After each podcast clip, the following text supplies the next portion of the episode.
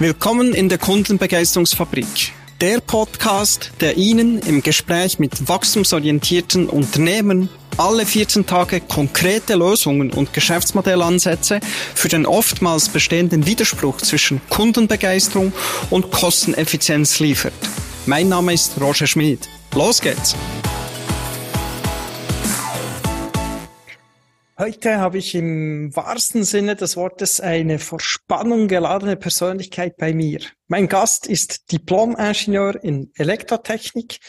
Während seiner Karriere hat er sich dann laufend aus- und weitergebildet in Unternehmensführung und Corporate Governance. Nach seinem Elektrotechnikstudium arbeitete er für die E.ON Energie AG in München. Vor 20 Jahren ist er dann von Deutschland in die Schweiz gekommen und war zunächst als Key Account Manager bei der BKW Energie AG tätig. Später wurde er zum Leiter Energievertrieb ernannt. Per Ende 2013 folgte dann der Wechsel zum Energieversorger des Kantons Aargau zur AEW, wo er bis Ende Juli des vergangenen Jahres Leiter des Geschäftsbereichs Energie und Mitglied der Geschäftsleitung war. Seit 1. August 2022 ist er der CEO der AEW Energie AG. Er nimmt zudem im Auftrag der AEW verschiedene Verwaltungsratsmandate in Beteiligungsgesellschaften wahr. Während seiner Freizeit trifft man ihn im Sommer wie im Winter in den Bergen, am Spielfeldrand eines Fußballspiels eines seiner beiden Söhne oder seit drei Jahren auch mal auf dem Tennisplatz. Schön, dass du trotz deines vollen Programms heute Zeit gefunden hast und bei mir in der Kundenbegeisterungsfabrik bist. Herzlich willkommen, Mark Ritter. Danke, Roger. Bin gern dabei. Wunderbar. Ja, bleiben wir noch ganz kurz bei dir als Person, Mark. Du bist vor nicht ganz 30 Jahren in die Schweiz, also mit 30, kann man sagen, vor 20 Jahren in die Schweiz gekommen war es der Job? War es die Liebe? Ja, es war beides und mache mich nicht älter, als ich bin. Äh, effektiv, ich bin in 2002 in die Schweiz gekommen, also gut vor 20 Jahren. Und äh, meine, meine damalige Partnerin äh, ist Zürcherin und äh, das war natürlich privat motiviert. Auf der anderen Seite hat mich aber auch die Energiebranche in die Schweiz gezogen. Äh, mein damaliger Arbeitgeber in Deutschland hatte eine Beteiligung in Bern an der BKW AG und da war der Weg recht kurz für mich, einen Blick in die Schweiz zu geben. Ja gut, also du hast dich gut etabliert, du bist jetzt 20 Jahre hier, unterdessen auch Schweizer Bürger. Ähm, ja, wann fühlst du dich eher als Deutscher und wann eher als Schweizer? Ja, du hast vorhin gesagt, wenn ich am Fußball äh, ranstehe bei meinen Junioren, dann fieber ich mit wie mit der deutschen Bundesliga. Die gucke ich sehr, sehr gerne. Äh, mein Hauptverein ist da mit Sicherheit Borussia Dortmund, wo ich ab und zu noch im Stadion bin. Und äh, aber ansonsten bin ich voll integriert. Am liebsten natürlich äh, bei den tra traditionellen Dingen in der Schweiz, ob es jetzt beim Fondue essen ist oder auf den schönen Skipisten. Äh, da fühle ich mich natürlich äh, durchaus als Schweizer und so die größten Unterschiede Schweizer-Deutsche. Kann man das überhaupt in ein paar Worten zusammenfassen? ja, ein paar exemplarische. Ich glaube, ich bin wesentlich ungeduldiger und äh, sehr direkt. Und äh, das war mit Sicherheit meine Learnings so in den ersten Wochen in der Schweiz, äh, dass ich äh, ja ein bisschen mich zurücknehme bisschen mehr zuhören, äh, die Themen ein wenig mehr diskutieren, statt direkt entscheiden. Und ich glaube, dass äh, das Aufeinander zugehen ist, äh, ist etwas mehr mit Distanz als in Deutschland. Und ich komme aus dem Ruhrgebiet, da sind wir eh sehr, sehr direkt und recht schnell kollegial unterwegs. Ich glaube, das ist nochmal dann noch ein, ein größerer Schritt gewesen, als wenn ich vielleicht aus Süd Süddeutschland kommen würde. Okay, alles Klar, ja, eben Deutschland und Schweiz sind ja waren und immer auch nahe, ähm, manchmal mehr, manchmal weniger. Äh, ich hätte jetzt gedacht, du hast äh, vielleicht auch einen Bezug zu Bayern München, weil du bei Dreon in München warst. Jan Sommer spielt ja jetzt dort. Was heißt du von Jan Sommer im Tor von Bayern München? Ich sage immer, er ist viel zu klein für einen Torwart, aber mit 1,83 entspricht er genau meiner Größe oder ich seiner Größe, wie man es halt rum sieht. aber ich finde, er hat äh, hervorragende Fähigkeiten mit seiner Statur und ist mit Sicherheit äh, viel neben vielen anderen Schweizer Torwarten natürlich in der in Deutschland sehr erfolgreich und äh, sehr gut aufgestellt, ja.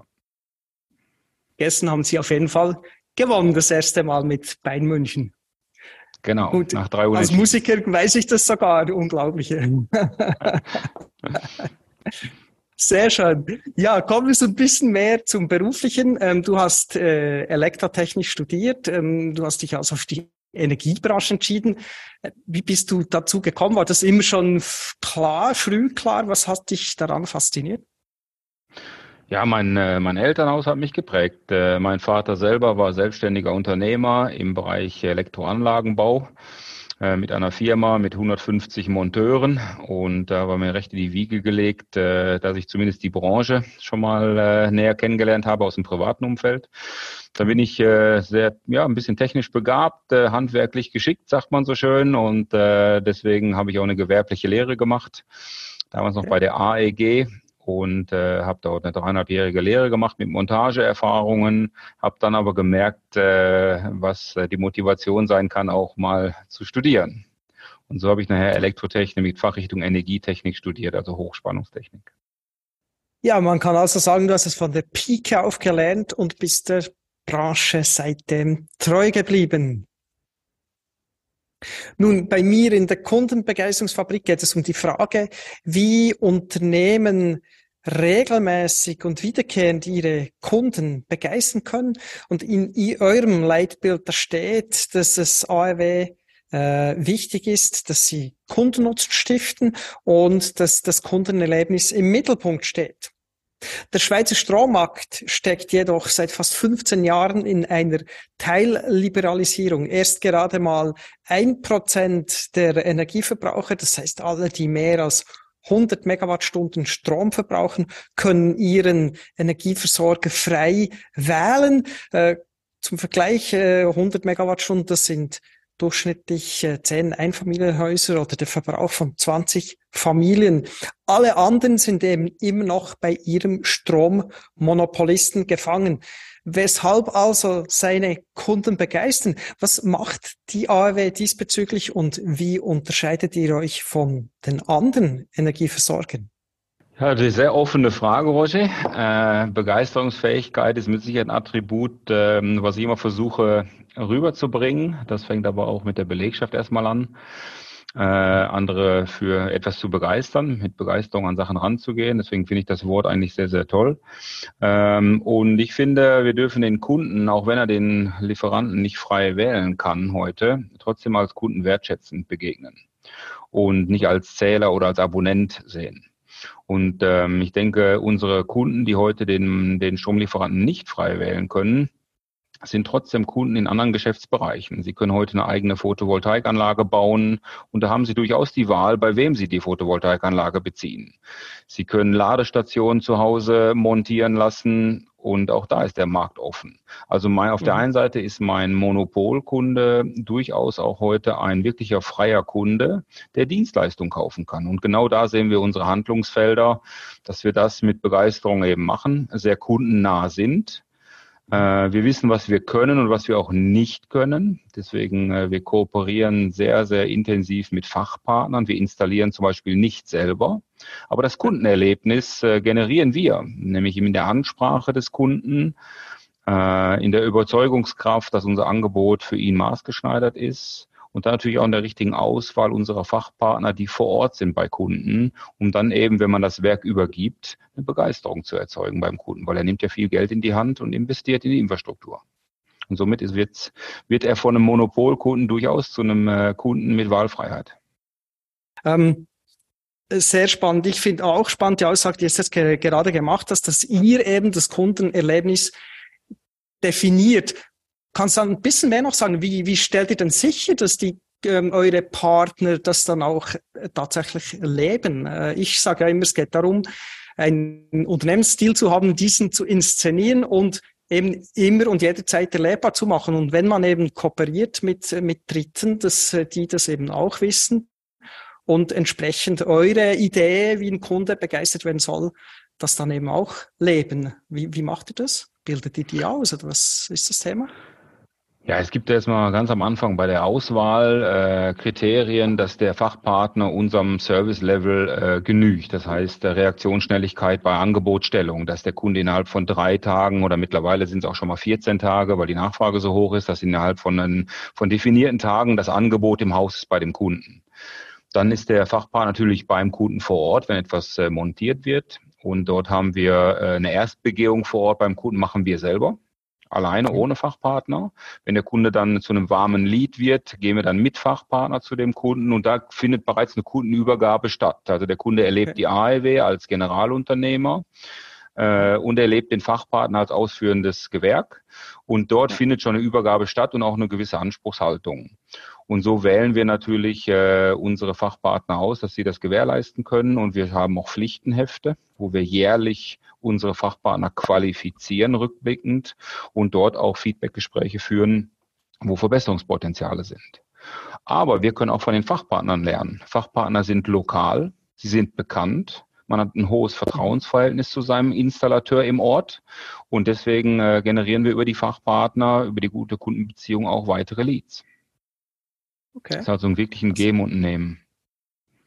Win-win, wie es sein sollte. Also perfekt. Ja, genau. Aber Super. es ist eine Schnittstelle Chapeau. mehr. Wenn wir, wenn wir selber installieren würden, hätten wir eine Schnittstelle weniger, das ist richtig. Aber ich glaube, äh, wir müssen gucken, wo wir herkommen, wo unsere Stärken sind und diese Stärken und wie mhm. sagt man so schön, den Schwächen die Wirkung nehmen.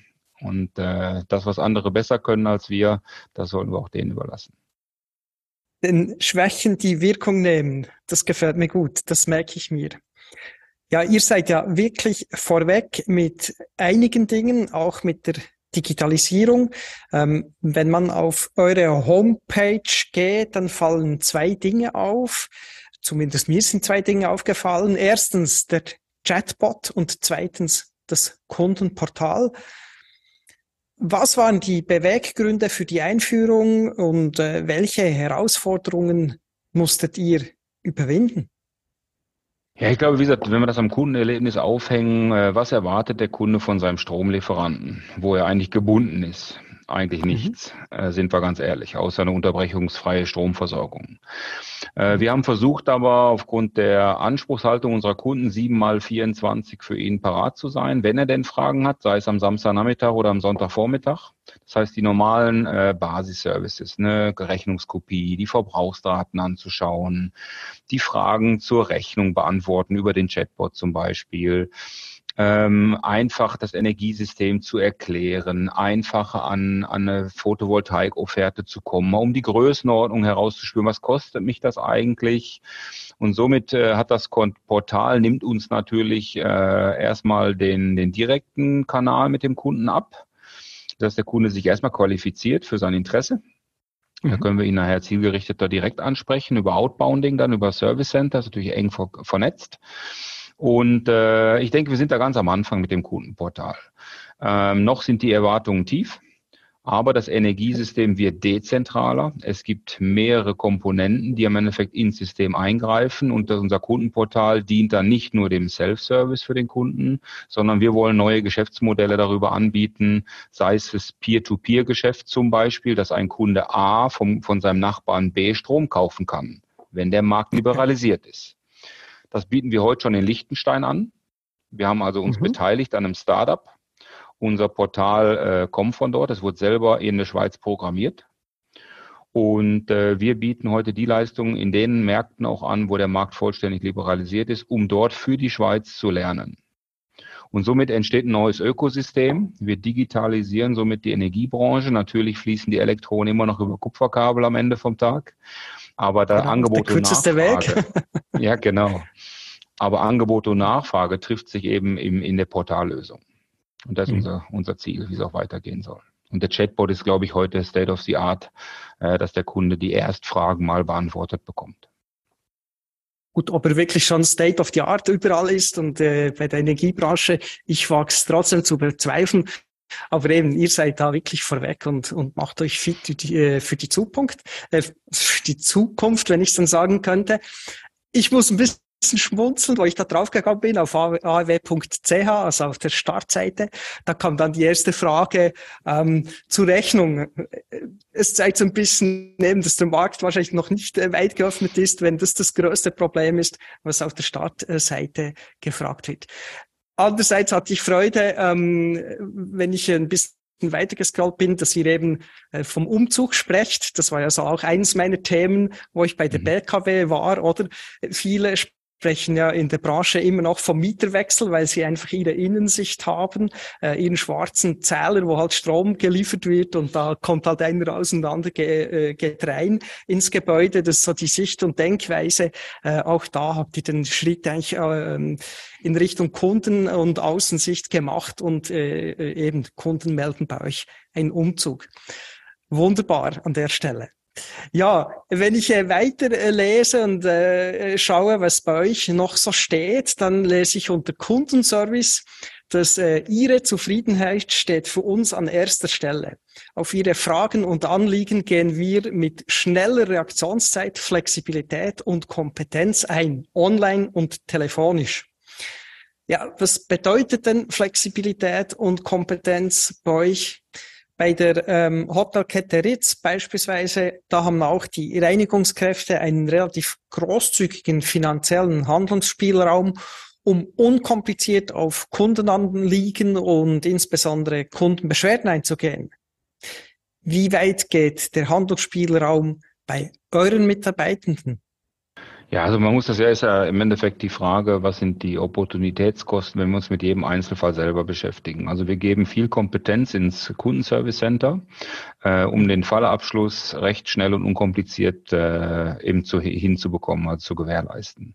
Das fängt an, wenn ein Kunde seine Rechnung hinterfragt, äh, ich sage doch mal einen Frankenbetrag von 50 Franken oder ein Forderungsbeitrag noch aus ist, dass wir dann äh, eben die Mitarbeiter befähigen, auch eine gewisse Finanzkompetenz haben, den Kunden aus auszubuchen oder ihm entgegenzukommen. Weil bevor wir da drei Schlaufen drehen, äh, übers Management eskalieren, sind viel mehr Kosten generiert worden. Das muss man pragmatisch sehen. Der Kunde kommt ja recht aufgeregt zum, zu unserem Kundenberater. Er hat ja mhm. meistens Probleme, wenn er sich meldet. Und äh, man muss ihm dann eigentlich positiv begegnen, dass alles gar nicht so wild ist und wir das recht pragmatisch abhandeln können. Und ähm, darüber hinaus bin ich der Meinung, müsste man die Kunden auch ein bisschen zum Glück zwingen. Das heißt, den Kunden auch das Beispiel aufnehmen, wenn er zum Beispiel sagt, hey, meine Stromrechnung war zu hoch, ich habe was festgestellt, dass dann auch der Kundenberater in der Lage ist zu sagen, äh, einen Tipp ihm zu geben, wie er zum Beispiel Strom sparen kann oder sich selber versorgen kann mit einer Photovoltaikanlage.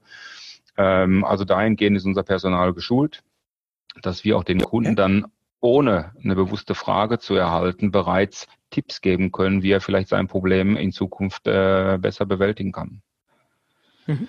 Okay. Und das, äh, das ist jetzt ein Einzelfall natürlich, aber wir, wir machen in unserem Kundenservice Center Inbounding, aber auch Outbounding und über die Erfahrung aus dem Outbounding, wo wir aktiv Kunden ansprechen, äh, ist der Kundenberater mit Sicherheit sensibilisierter auf gewisse Anliegen eines Kunden. Weil das kommt nicht nur von außen mhm. rein, sondern wir gehen auch aktiv damit raus.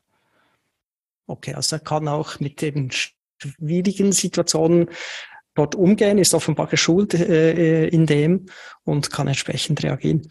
Ja, stark. Auch ja. hier. Wir haben aber den Vorteil, ich darf, äh, ich muss das ein bisschen relativieren natürlich. Die äh, in der Schweiz haben wir natürlich die Situation, dass die Stromrechnung fast wie eine Rechnung von der Finanzverwaltung äh, wahrgenommen wird und wir eine sehr sehr gute Zahlungsmoral haben, äh, sei es bei unseren Privatkunden, aber auch bei den Gewerbe- und Geschäftskunden. Äh, ich glaube, da ist der, das ist der Unterschied, der große Unterschied zu Deutschland wo wir mit Sicherheit über mehr äh, Debitorenausfälle etc. reden, über Forderungsraten. Da muss ich sagen, da ist mit Sicherheit ein ganz großer Unterschied in der Schweiz, dass hier die Zahlungsmoral wirklich außerordentlich gut ist. Und ihr dann offenbar entsprechend auch kulanter sein könnt, wenn mal einer nicht bezahlen kann. Okay, ja. super. Schon, ja, wie geht's jetzt weiter mit dem Markt? Marktöffnung, es ist ja nach wie vor nicht vom Tisch. Man diskutiert es immer wieder. Ähm, bei einigen liest man äh, noch Januar 2024. Bei euch steht voraussichtlich 2025. Ähm, Ah, wann kommt sie und was ändert sich für euch als Energieversorger? Was verändert sich für die Stromkunden? Und was sind so die größten ähm, äh, Herausforderungen, die sich für euch stellen? Ich denke an Wechselprozess und ähnliches.